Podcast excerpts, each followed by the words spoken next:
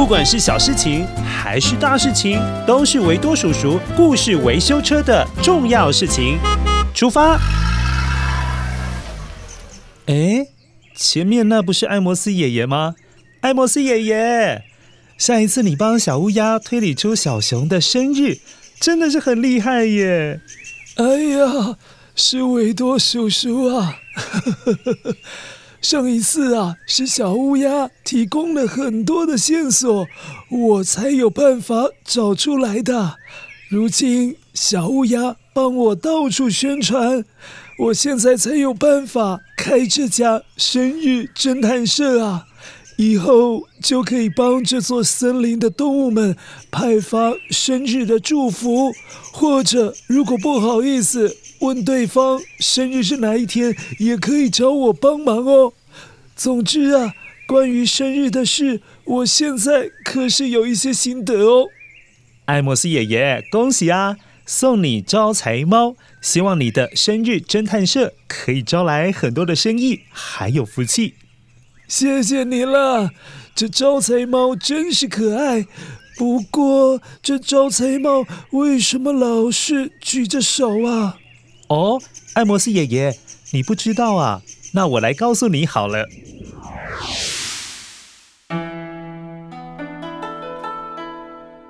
很久很久以前，在日本的江户时代，大概是距离现在四百多年前，在江户哦，这个江户呢，其实是东京的旧名。在江户有一座很荒凉、长满了很高很高野草的寺院。叫做弘德寺。这个寺院里面的法师非常的喜欢猫，喜欢到什么程度呢？即便每天法师有一餐没一餐的吃饭都成了问题，但是因为他很爱猫，所以还是有办法天天喂他的猫吃饭，让猫一餐也不缺哦。某个晚上。法师已经饿了一整天，怎么努力也找不到食物可以吃，更没有办法找到吃的可以当猫明天的早餐。他很沮丧的对着懒洋洋躺在地板上面休息的猫咪说：“你一定知道我们很穷吧？我明天没有东西再喂你了，你有什么办法吗？”原先他的猫。呼噜呼噜的正在睡觉，但一听到法师跟他说的这些话，便一声也不吭的站了起来，走了出去。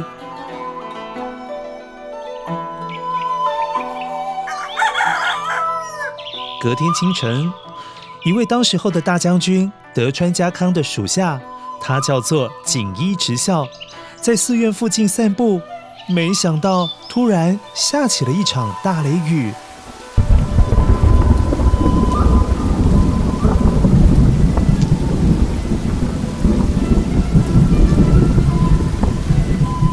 那雨哗啦哗啦哗啦一直下下来。由于锦衣直校他没有带伞，心里面急着想找个地方赶快躲避这滂沱大雨。跑了没几步，就来到了一座寺院的门口。他正在犹豫要不要进去躲雨时，看到寺院门口坐着一只猫，好像在晃动什么东西呀。锦衣直校。揉了揉眼睛，再看一次，呃，他吓了一跳，不知道是不是自己眼花了。他简直不敢相信猫咪的举动。啊，那只猫是在跟我招手吗？啊，原来是那只可爱的猫咪，真的在门口，居然举起右手，不断的向他招手。那感觉就好像是叫锦衣直校，你过来，你过来。锦衣直校心里很纳闷，觉得太奇怪了，怎么猫会有这种举动？便往前跑过去，想要瞧一瞧。当他越跑越接近的时候，猫站了起来，开始往寺院里面跑了进去。锦衣直校一直想要追赶那只猫，突然，寺院的正殿门口立即出现了闪电雷劈，击中了刚才门前的道路。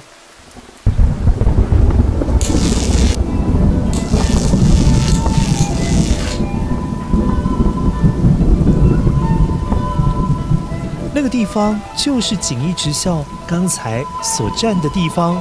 锦衣直校吓了一大跳，啊！要不是那只猫，我早就被击中了，而且死于非命呢。后来锦衣直校为了要表达弘德寺跟这只猫咪的感谢，他把寺院改造又翻新了，变成了官方的寺院。不仅提供了粮食所需，还给予了保护。寺院里的法师觉得这件事情太神奇了吧？这应该也算是一种猫的报恩。锦衣直校过世之后，因为他的法号里面有一个“豪”字，豪气的“豪”，后来弘德寺就改名叫做豪德寺。现在豪德寺就坐落在日本的东京。豪德寺可是一座很有名气，而且很萌的招福猫神社，在那里面你可以看到好多只的招福猫跟招财猫。乖乖，维多叔叔这么一说明，是不是你也对招财猫或者是招福猫也有更多的认识呢？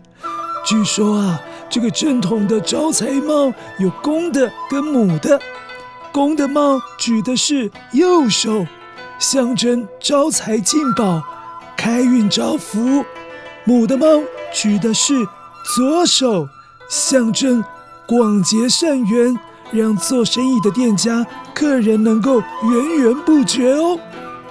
谢谢艾摩斯爷爷的补充说明，不愧是生日侦探，一点都难不倒艾摩斯爷爷。呵呵呵，没有没有，不好意思啦。